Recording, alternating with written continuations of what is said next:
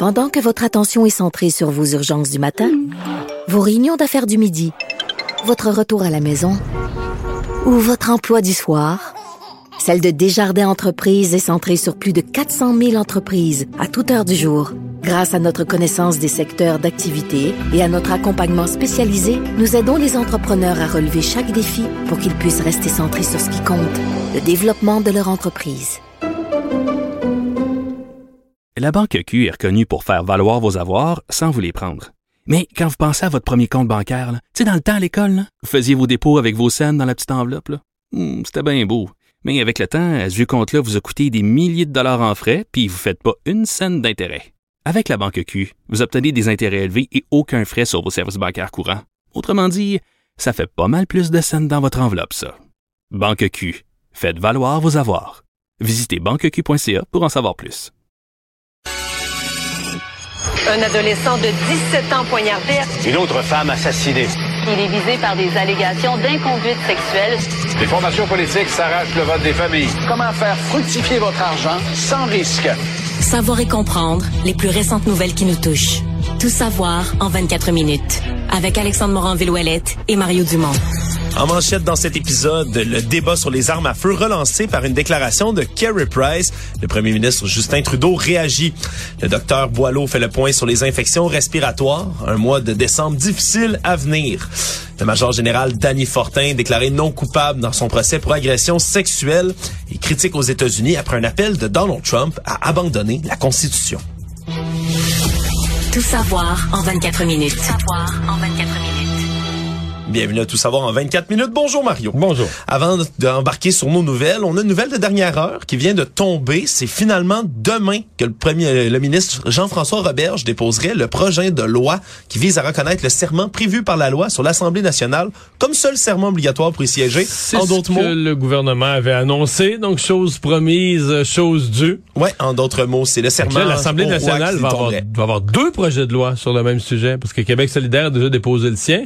Donc ça va faire. Mais les projets de loi, on avait promis, c'est ça, comme tu le dis, de le faire Ouais. du côté du gouvernement. Maintenant- Comment ça va fonctionner? On risque Ben d'en laisser tomber euh, un, d'en étudier Ben, je l'autre. pense que, qu'est-ce que tu veux dire, le gouvernement est majoritaire avec 90 sièges. Je vais te faire une devinette. T'as le projet de loi du gouvernement, puis t'as celui de Québec solidaire. Lequel qui va être adopté?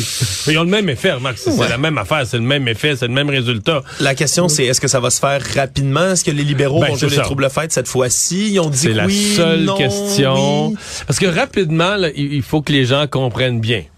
Rapidement, ça prend le consentement unanime. Tu as plein d'étapes de travaux où normalement, d'abord, tu peux pas faire deux étapes la même journée. Dans une étude de projet de loi, il y a, toute une mécanique qui est faite pour pas pas que, tu sais, comme tu changes les lois, là, tu changes la vie des gens, pour pas que ce soit bulldozé. Puis la seule façon que ça puisse être un peu bulldozé, C'est si c'est unanime. si c'est unanime, si tous les partis disent ben oui, ben oui, il faut faire ça, puis qu'il n'y a aucune réserve, aucune, aucune hésitation, que tout le monde est d'accord, ça peut se faire vite. La moindrement qu'un parti dit, oh, attends un peu, là, nous, on veut prendre le temps d'étudier ça, regarder ça comme il faut, poser les questions, analyser. Euh, ben là, ça retarde, là. Ça, ça, retarde. Ça peut retarder de quelques jours, ça pourrait retarder de... Mais là, dans ce cas-ci, t'as quatre jours en tout et partout. En fait, Ouais, il est déposé demain. est pas longue. Il est déposé demain, donc il va te rester trois jours. Mercredi, jeudi, vendredi. Puis si les gens du Parti québécois rêvent de siéger ne serait-ce qu'un jour avant Noël, ne serait-ce que faire une apparition au Salon Bleu, faudrait qu'il soit prouvé jeudi soir pour que vendredi, les députés péquistes puissent se présenter. Donc on est dans des délais très, très serrés. Mais la nouvelle qui retient aujourd'hui le plus l'attention, c'est cette déclaration euh, survenue durant la fin de semaine de Kerry Price, le gardien vedette du Canadien de Montréal, qui a fait une déclaration en venant en appui aux opposants, aux chasseurs là, du projet de loi C-21, projet de loi du gouvernement euh, fédéral libéral qui vise à bannir les armes de poing au Canada, euh, soutenu publiquement l'Association canadienne pour le droit des armes à feu, association méconnue un tout petit peu, qui a eu des positions assez controversées dans les dernières semaines. On fait entre autres un code appelé Poly, en référence à la Polytechnique, évidemment, où il y a eu un massacre, il y a demain 30 ans. Euh, c'est quand même drôle de timing pour le gardien du Canadien qui lançait sa question-là aujourd'hui. Est-ce qu'il savait? Est-ce qu'il savait pas? Est-ce que c'est intentionnel? Semble-t-il, de par le groupe CH du Canadien de Montréal aujourd'hui, que Carey Price n'aurait pas été au courant des incidents de la Polytechnique. Est-ce que c'est simple ignorance, négligence? En même temps, Carey Price était très, très jeune quand c'est survenu. Euh, il avait Price deux ans, puis il, vivait- il grandissait en Colombie-Britannique, mais de là, c'est pas, à ce moment-là qu'il aurait dû le savoir, mais il, y a une commémoration annuelle, donc ça fait quand même quoi, euh, 15 ans qu'il est à Montréal. Est-ce qu'il a pu 15 fois ne pas avoir la moindre conscience de la commémoration, s'informer, questionner, être, euh, se faire raconter quel est cet événement-là, quelle est son importance dans l'histoire de Montréal? Je, je vais découper ça par petits bouts. D'abord, sur le fond, euh, moi, je pense que le citoyen Carey Price a le droit de s'exprimer sur un projet de loi. Donc ça, il y a des gens qui disent que non. Moi, je pense qu'il a le droit. D'ailleurs, on va y revenir parce que peut-être qu'il est en train d'avoir gain de cause. On va revenir sur le sujet là, de, de, de, de M. Trudeau et de ce projet de loi. La façon de le faire, je la trouve très maladroite pour deux raisons. D'abord, je ne pense pas que dans son message, c'était habile d'attaquer de front Justin Trudeau, le premier ministre du Canada. Moi, je me serais attendu. T'écoutes, t'es Carey Price. Je me serais attendu ce qui s'élève un peu au-dessus de la mêlée, qui disent, par exemple, qu'il s'associe avec les milliers de chasseurs de partout au Canada, qui sont inquiets parce que faut comprendre qu'il est vraiment arrivé quelque chose. Le, gouvernement, le projet de loi C-21, au départ, il n'y avait pas de problème. Il s'attaquait aux bonnes, aux bonnes choses. C'est que là, ils ont déposé un amendement il y a dix jours qui, lui, change complètement le projet de loi, ramasse au passage plein, plein, plein d'armes de chasse, et c'est ça qui a, mis, le- qui a- qui a- qui a créé l'inquiétude chez les chasseurs. Donc, que lui s'associe avec des milliers de chasseurs au Canada qui sont inquiets, qui demandent, par exemple, aux députés de l'ensemble des partis euh, de se pencher correctement, de bien étudier ce projet de loi-là en pensant aux chasseurs, une activité importante, Il aurait même pu se faire le porte-parole des communautés autochtones qui En chassent. plus, parce qu'il est lui-même là. autochtone. Exactement. Bon, un, donc pas attaquer M. Trudeau. L'autre affaire, associe-toi pas avec le lobby des armes à feu. Associe-toi avec les citoyens, avec les chasseurs, les chasseuses, les gens ordinaires, mais pas avec un lobby. Bon, probablement qu'il s'il s'il savait pas Polytechnique, il savait sûrement pas la connerie que ce lobby a faite d'utiliser le mot poli comme code promotionnel. Mais C'est ce qu'on dit du côté du groupe CH. Bon, mais quand même. Il est, pe- il est bien plus gros que le CCFR. Si je te demande qu'est-ce qui est plus connu au Canada, Carey Price ou le CCFR, sérieux là. C'est Carey Price. Ben oui, immédiatement. qu'associe-toi pas avec un groupe qui est un lobby d'armes tout ça. Euh, prends position, soulève la réflexion, associe-toi avec le monde. Alors moi, je trouve que sa sortie était fort mal faite. Maintenant qu'il soit pas au courant de Polytechnique, je suis très partagé. Il y a un côté de moi qui est découragé totalement. Puis un autre côté de moi, là, je me souviens très bien que la CBC avait fait un, un Vox Pop chez des jeunes. Je pense que c'est au 15e anniversaire du, ré- du référendum de, 2000, de 1995. Donc, ça devait être autour de 2010. Chez des jeunes de moins de 30 ans. Et ils essaient, à Toronto. À Toronto. En plein Toronto. Des jeunes issus des communautés culturelles, des jeunes anglophones, toutes sortes de jeunes. Ils n'étaient pas capables d'en trouver qui avaient déjà entendu parler de ça, là, que le Québec avait failli se séparer, que par 1% le Québec avait voté non, que le Québec voulait faire la souveraineté. Les jeunes de Toronto. Fait que là, tu dis, ouais, est-ce que Carey Price, à 35 ans, peut ne pas avoir entendu parler de Polytechnique? Je sais plus, mais c'est... Dans tous les cas, ça a lancé un débat, encore une fois, là, le débat qui était déjà présent dans les derniers jours, là, dans Ah, les les associations chasse et pêche de partout au Canada étaient avait aux abois. réagi là. fortement. Et là, le fait que Kerry Price relance un caillou dans la mort comme ça, mais ça a attiré l'attention jusqu'au premier ministre Justin Trudeau aujourd'hui, qui est en conférence de presse avec euh, en, en Ontario avec le premier ministre Doug Ford, a soutenu que son gouvernement allait être à l'écoute des Canadiens. On peut écouter un petit extrait de ce qu'il a dit aujourd'hui. On va faire tout ce qui est nécessaire pour garder les Canadiens en sécurité, tout en respectant euh, les chasseurs euh, et ceux qui utilisent les armes à feu de façon responsable. Il y a certains modèles qu'on ne peut pas permettre dans notre pays parce qu'ils ont été créés pour tuer le plus grand nombre de gens le plus rapidement possible. Et donc, nous allons continuer de faire le travail. On est en train d'écouter les Canadiens pour s'assurer euh, qu'on n'est pas en train de capturer des armes qu'on ne devrait pas. Qu'est-ce qui sonne, Mario? C'est le camion qui recule. non, non, je pense que, écoute, on entend bien, bien, bien, monsieur Trudeau, quand il dit, parce que là, maintenant, juste pour dire le processus, il y a un projet de loi C-21, il touche pas les armes de chasse du tout. Ils font l'étude, ils font les commissions parlementaires, les groupes viennent s'exprimer, et là, après que les groupes se sont exprimés, donc on ne donne pas la chance aux associations de chasse et de pêche de s'exprimer parce sur que cet amendement. non parce que l'amendement arrive après les consultations, puis un amendement majeur qui tout à coup touche les armes de chasse. Est-ce que c'est Et- pratique courante pour des projets de loi, Mario, de faire ça, un amendement majeur non, et après? surtout pas un, un amendement aussi majeur. Mais là, finalement, cet amendement, c'est plus un amendement à la loi, là. C'est devenu une... co- Il consulte là-dessus. Ah, Voilà, ils veulent Ils consultent continuer à consulter les euh, et le ministre Mendicino euh, était lui aussi là, sur la défensive, disait qu'on voulait pas toucher les chasseurs. Et, et ils ont avoué, les, les fonctionnaires, ce que je comprends, c'est que les fonctionnaires du, du ministère ont avoué qu'ils n'avaient pas étudié pleinement l'impact du- de l'amendement sur les armes de chasse. Moi, je lis entre les lignes aujourd'hui que le gouvernement Trudeau est en train de donner raison aux associations chasse et pêche et à Carey Price. C'est pour ça que je te dis que son intervention, sur le fond, il avait le droit de faire entendre ce, ce point de vue-là. C'était peut-être maladroit, mais au final, il va peut-être euh, donner Il va gain de peut-être cause. avoir gain de cause. Actualité. Tout savoir en 24 minutes. Devant les nombreuses infections respiratoires en circulation en ce moment au Québec, le docteur Luc Boileau a fait aujourd'hui une conférence de presse pour parler de ces virus et de l'état de leur circulation au Québec. Semble-t-il que la grippe, l'influenza, a remplacé progressivement le virus respiratoire syncytial, le VRS, chez les enfants à titre de principale maladie infectieuse qui est en circulation. Et ce que ça va faire, c'est que la situation va rester difficile au mois de décembre dans les hôpitaux pédiatriques. Là, c'est ce qu'on avertissait du côté du docteur Luc Boileau. On Elle, dit- elle est pas facile dans les, elle est pas si pire, mais elle est pas facile dans les autres hôpitaux non plus. C'est le système de santé au complet qui est encore surchargé à complètement. son maximum. ouais. Exactement. Et donc, là, même si le, le VRS, là, le virus respiratoire syncytial, a atteint un pic, il est en train de descendre, mais il y a aussi une recrudescence de la COVID d'un autre côté. Semble-t-il qu'il y a un nouveau variant qui augmente la progression. Ça va venir complexifier aussi la vie du personnel de qui œuvre dans le milieu. Et donc, on a réitéré un appel à la vaccination, à la fois contre la COVID-19, mais aussi contre la grippe. Le, va- le- le- le vaccin contre l'influenza est désormais gratuit pour tous les Québécois, non plus pour les groupes plus vulnérables comme c'est le cas habituellement. Donc, on a recommandé encore une fois d'aller se faire vacciner. Le port du masque, qui même s'il est facultatif, est chaudement recommandé, particulièrement dans les milieux clos. Donc, on a euh, de nouveau ces appels qui sont faits. Mais pour le mois de décembre, ça risque de vraiment pas être facile, Mario, là, dans, le, dans le système de santé ailleurs. Ouais. Les gens dans des milieux clos de porter le masque, ça, mais je... Ben, oui, il y en a un peu qui le font, mais on- c'est comme si c'est une Le fat- réimposer, c'est rendu presque Non, impossible. c'est là. ça. Puis c'est comme si c'est une espèce de fatalité. Là, on le voit, ça va être plein dans les hôpitaux, ça sera pas drôle, puis je sais pas quoi te dire.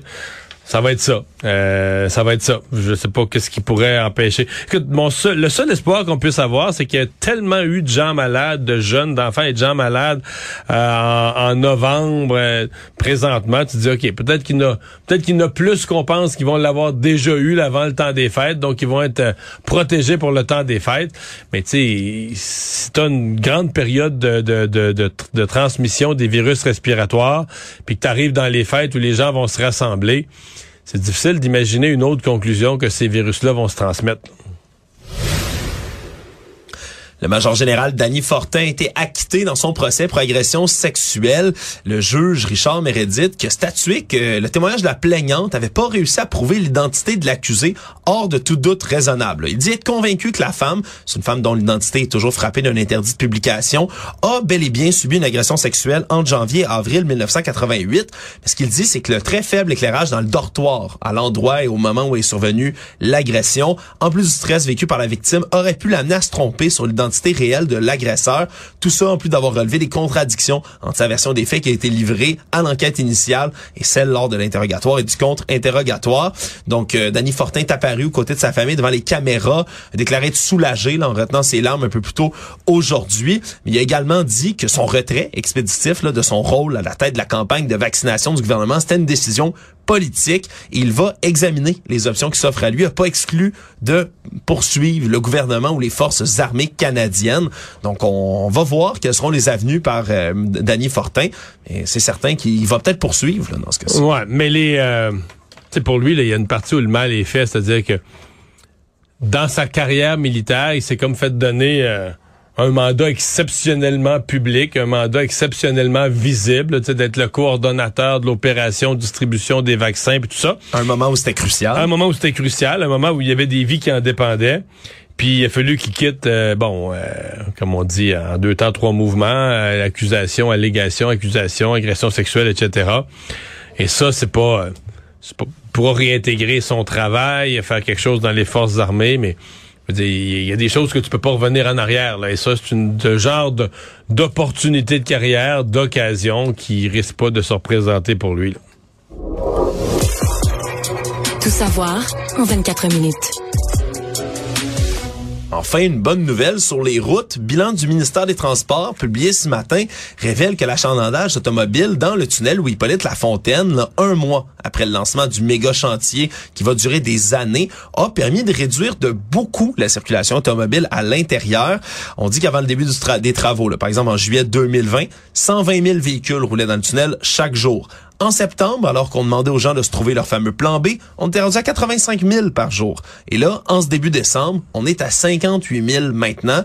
On dit que les mesures d'atténuation, même si elles sont pas complètement utilisées, on s'attendait à avoir 3 000 usagers, par exemple, dans le transport collectif de navettes gratuites. On est à 1300 et des poussières environ mais c'est quand même une augmentation ben des gens par rapport à avant.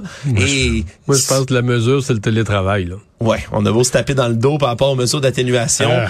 Au final, c'est peut-être le fameux plan B que les gens ont trouvé qui, qui réussit à sauver la mise. C'est je reste à la maison. Puis euh, là-dessus, là, euh, probablement que la pandémie, a aidé les travaux dans le tunnel. C'est-à-dire que parce qu'il y a eu la pandémie, il y a eu...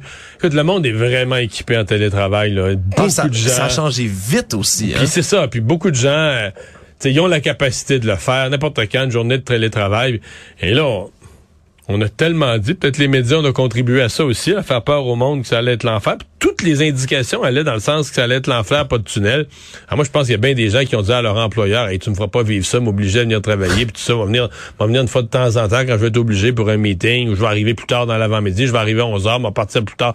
Mais tu sais, les gens ont discuté avec leur employeur de façon d'éviter le bordel du tunnel dont beaucoup, beaucoup de télétravail. Moi, je pense que c'est ça qui a été la clé. Puis on est rendu équipé, tu fais bien de le dire, Mario, mais aussi la mentalité, je pense. Il y a tellement d'industries, il y a des, plein d'industries, de métiers différents qui se sont rendus compte ben coudon, les gens sont capables de faire ça de chez eux, la productivité reste, les gens sont capables de le faire. Puis d'ailleurs, il y a un gros mouvement pour amener les gens au travail en ce moment dans plusieurs entreprises. J'ai des collègues, des amis, des gens dans mon entourage qui ont des cette contrainte-là maintenant de retourner au bureau, puis ça leur tente pas. Ils disent, moi, ça complique mon travail. Faut que je me déplace bien plus loin. Je perds, du, temps. du temps. Je, perds de l'argent. Je paye de l'argent de gaz pour me rendre au bureau. Finalement, ça, ça, ça leur nuit dans je une fais rien de plus. Là, je suis assis un ordi au bureau. ouais, ils veulent qu'on, ils veulent qu'on socialise. La petite conversation autour de la, de la petite tasse de café amer au bureau. C'est une perte de temps. Une perte de temps. me tente pas tant que ça. Mais c'est fou. Il y a tellement eu un changement de mentalité. Donc, merci à la pandémie plus qu'aux mesures d'atténuation, peut-être, dans le cas du tunnel. Ben, c'est mon, euh, c'est mon feeling. Remarque, euh, la ministre Geneviève Guilbeault qui nous a parlé ici à Cube Radio disait, j'évite de fanfaronner ou d'être trop optimiste. Le premier hiver est pas passé. On en a pour trois ans. c'est risqué, euh, hein, restons, restons modestes, Les premiers mois, les premières semaines se sont bien passées. Tant mieux le CHSLD qui avait suspendu une infirmière trois jours sans salaire, on se souviendra, pour avoir volé une toast au beurre d'arachide, une bonne toast au beurre de pinot, en bon québécois, ben ont annulé cette sanction qui est finalement jugée trop sévère. On dit entre Mais tu sais, j'avais réfléchi là. C'était trois journées de, suspension, hein? Ouais. Une journée pour la tranche de pain. La première, c'était aujourd'hui. Une, une, journée pour le beurre de pinot, mais la troisième journée, c'était pourquoi? Bonne question. Les dommages moraux infligés aux ah, pauvres personnes. À l'institution, à la direction, je comprends, parce, je comprends, je Parce qu'on avait utilisé des mots extrêmement sévères. Ah. Toi et moi, on blague, Mario, mais, ah, non, mais on avait utilisé des mots quasiment plus sévères que quand il y a des personnes, des personnes maltraitées. Ou... Manquement grave à vos obligations de loyauté et d'honnêteté, entre autres choses qui avaient été mentionnées dans la lettre envers cette jeune infirmière là, qui est là depuis deux ans seulement et qui voulait garder l'anonymat par peur de représailles. Mais là, ce qu'on comprend, là, c'est que la ministre Sonia Bélanger qui est la ministre déléguée à la Santé et aux aînés, a discuté de la suspension avec le président et directeur général du CIS local. Et par la suite, on a convenu que c'était beaucoup trop sévère. Le CIS va rencontrer l'infirmière aujourd'hui pour s'excuser, informer de l'annulation de la décision, parce que la première journée de suspension, c'était aujourd'hui. Ensuite, c'est le 9 et le 11 décembre prochain. Et là, ben, on... Et là, qu'est-ce qu'on espère de l'infirmière à cette rencontre-là? Ça, c'est une bonne question. Qu'elle ramène une tranche de pain? Ou un 25 cents pour la payer. Ouais, qu'espère qu'elle va se présenter là avec une tranche de pain pour la remettre dans le sac? Mais on dit qu'on va rencontrer les gestionnaires qui ont pris la décision ah, également, Mario, donc pour, pour, pour essayer de comprendre pourquoi mais, cette moi, décision a été prise. Euh, OK, on manque de personnel, mais ce qui me frappe dans cette décision, tu sais, si on était dans des milieux de travail là, où c'est toujours là, extrêmement sévère, OK, ça c'est... c'est Tolérance zéro. C'est intraitable mais on a eu tellement au fil des années d'exemples, de négligence, de traitement douteux des aînés. Puis là, finalement, il y a pas de suspension, il y en a une une fois que c'est médiatisé. Fait que t'es dans l'impression que t'es dans un milieu de travail où, monsieur, c'est syndiqué, on défend notre monde. Puis là, tout à coup, il se vole une toast. puis là, une toast, une tranche de pain. Là, mon cher ami, et mon cher ami, c'est l'armée américaine qui débarque, les sanctions, la Cour suprême. Tabarouette, qu'est-ce qui s'est passé? Qu'est-ce qui s'est passé avec ce pain-là, avec cette tranche-là? C'est ça qui apparaît, en tout cas. C'est peut-être moi, mes perceptions, mais c'est ça qui apparaît démesuré. Mais là, t'es en pénurie de main-d'œuvre, temps supplémentaire obligatoire, mais non, non, non, trois jours de suspension, il y en est pas question. Enfin, mais annulé. Bon, on oublie ça. Savoir et comprendre. Tout savoir en 24 minutes. Soirée agitée hier soir à Montréal, série de fusillades, trois au total qui ont secoué la même soirée. Première à 19h dans la station de métro Atwater. Par dans la, station, là. Ouais, dans, la station. Après ça, ça a été à Westmount, à Saint-Léonard par la suite. Tout ça avant minuit. Trois incidents distincts de violence par arme à feu. On n'a toujours pas retrouvé de coupable, mais personne n'a été blessé non plus, mais quand même, c'est encore une fois trois incidents, trois violences par arme à feu, une, vitrine de commerce Les encore stations de métro à Water puis Westmount, ce que ça pourrait être relié? Parce que là t'es à trois minutes, là, quatre minutes à côté. C'est vraiment pas loin l'une de l'autre. Ça peut être relié, est-ce qu'on est encore dans le crime organisé. C'est des questions comme ça qui perdurent. ça démontre que là, en une soirée, Mario. Pas, ouais. Si en avait eu trois dans la fin de semaine, on s'arrêtait un événement. Trois dans la même soirée, c'est littéralement inquiétant. À ce point-ci, également dans les dans les affaires euh, euh, comme celle-là, il y a un drame qui s'est produit à 7h15 ce matin à la place du commerce sur l'île des Sœurs. Une piétonne dans la trentaine qui a été heurtée à mort par un poids lourd, chauffeur du camion semi-remorque, qui aurait effectué son arrêt obligatoire, mais la piétonne aurait marché devant le camion. Puis quand on parle de poids lourds comme ceux-là, c'est difficile de voir très bien ce qui se passe en avant du véhicule. Elle aurait malheureusement été par le camion lourd. Donc le décès malheureusement de la dame qui a été constaté directement sur place. Économie. Un rapport qui était publié aujourd'hui sur le prix des aliments annonce de mauvaises nouvelles. Si on a eu des hausses d'épicerie massives cette année, près de 11% en moyenne, ça risque de se continuer en 2023. Un peu moins, 5 à 7% d'augmentation en moyenne qui est attendue. Il faut les additionner, hein? Faut ça s'additionne aux 11% de l'année passée. Ça, ça va faire comme 18% sur deux ans. Là. Pour une famille de quatre, c'est plus c'est 1000 dollars de plus à l'épicerie directement qui pourrait s'accumuler. Puis là, quand on parle, là, les légumes, encore une fois, qui peuvent augmenter là, de 6 à 8 en 2023, augmenter de 11 en 2022. C'est des augmentations massives. Boulangerie, produits laitiers, viande, entre autres, qui vont continuer à augmenter de manière importante ça démontre encore une fois que l'inflation, on n'en a pas fini avec ça. Puis des secteurs qui touchent absolument tout le monde, comme l'épicerie, mais ben, c'est, on n'en a pas fini avec ça. Là. Le monde. Classe politique américaine a vivement condamné depuis hier un appel de qui? L'ancien président Donald Trump, encore et toujours, lui qui revient là, euh, jeter la controverse. C'est une grosse, euh, c'est une grosse intervention étonnante. En fait, c'est ce qu'il a probablement toujours pensé, mais qui avait eu l'intelligence de jamais dire. Mais là, il s'est toujours exprimé sur Truth Social, dans son réseau social qu'il a lancé, a dit là, en répétant évidemment les allégations non fondées de fraude massive lors du scrutin de 2020. Et oui, on est en deux ans plus tard, il est toujours en train de se ramener sur cette histoire. Il a affirmé que ce genre de fraude de cette envergure permettrait, selon lui, l'abrogation de toutes les règles, les réglementations et les articles, y compris ceux de la Constitution. Quand on parle de la Constitution américaine, tout comme de la Constitution d'à peu près tous les pays, surtout celle des États-Unis d'Amérique, c'est un document qui est sacro-saint, qui garantit... Un acte fondateur, là. Exactement, garantit depuis 200 ans la liberté, l'état de droit au pays, de la liberté, hein, celui des États-Unis d'Amérique, comme il s'auto-proclame. Et donc, la Maison-Blanche a condamné, évidemment, immédiatement, mais on a même des voix dans le camp républicain qui se sont élevées aussi pour dénoncer ces propos-là. On parle entre autres de M. John Bolton, son ancien conseiller à la sécurité, qui a affirmé qu'on pouvait pas selon sous tous les moyens, si on est un vrai républicain, laisser Donald Trump revenir en 2024, ce qu'il a annoncé lui-même, hein, vouloir se présenter lors de la prochaine élection. On n'a pas fini d'entendre parler de lui. Hein, non, mais on est quand même en droit de se demander parce que il y, a jamais. Écoute, euh, regarde la façon dont il s'est comporté après les élections euh, qu'il a perdues en 2018. On, on, comprend bien qu'il n'y a pas de respect pour la Constitution, mais il avait jamais dit là il s'était jamais attaqué de front à la Constitution. Il avait toujours dit qu'on devait passer par les moyens légaux pour contester. On se souviendra qu'il a essuyé là, près d'une soixantaine de revers judiciaires en cours là, après, Ouais. pour avoir contesté les résultats de l'élection. Et là, quand ça n'a pas fait son affaire, les Mais lois... là, de, de, de, de dire comme tel, d'ouvrir d'une façon aussi claire qu'il respecte, qu'il faut pas respecter la Constitution, qu'il n'y a pas de respect pour la Constitution. J'ai l'impression que même dans le camp républicain, ça fait écarquiller quelques yeux, là, des gens qui se disent, ah ouais, il- C'est censé être le parti de la loi et l'ordre. là. Ben oui, mais c'est le parti de la défense de la Constitution, euh, parfois dans le passé euh, trop rigoureuse, là, euh, presque caricaturale là, de, la, de la Constitution. Prenons le dossier des armes à feu, Ben oui. où il défendait l'espèce de vision euh, du au texte, là, que- Le, comme- le- le second amendement. c'est ça, mais comme autrefois là qu'il fallait défendre sais, euh, Avoir une arme pour défendre, son terrain, puis défendre le pays, puis tout ça. Alors que tu dis, ben là aujourd'hui vous avez l'armée américaine. Je comprends que c'est euh, ce qui a été écrit en 1760 quelque chose, c'est plus exactement comme ça que ça se passe aujourd'hui. Même chose pour le droit à l'avortement. Ce qui, la décision de la Cour suprême se base sur le fait que la Constitution ne garantit pas l'avortement. Mais t'a Mais là, euh, de dire, pour un républicain, de dire on respectait plus la Constitution, on laisserait tomber la Constitution, inimaginable. Respecter, c'est, c'est pas... euh, c'était n'importe qui d'autre, on dirait c'est fini, mais avec Donald Trump, on n'ose plus dire que c'est fini. On sait jamais quand est-ce qu'il pourrait rebondir, mais j'ai l'impression que ça va mal. Résumer l'actualité en 24 minutes, c'est mission accomplie.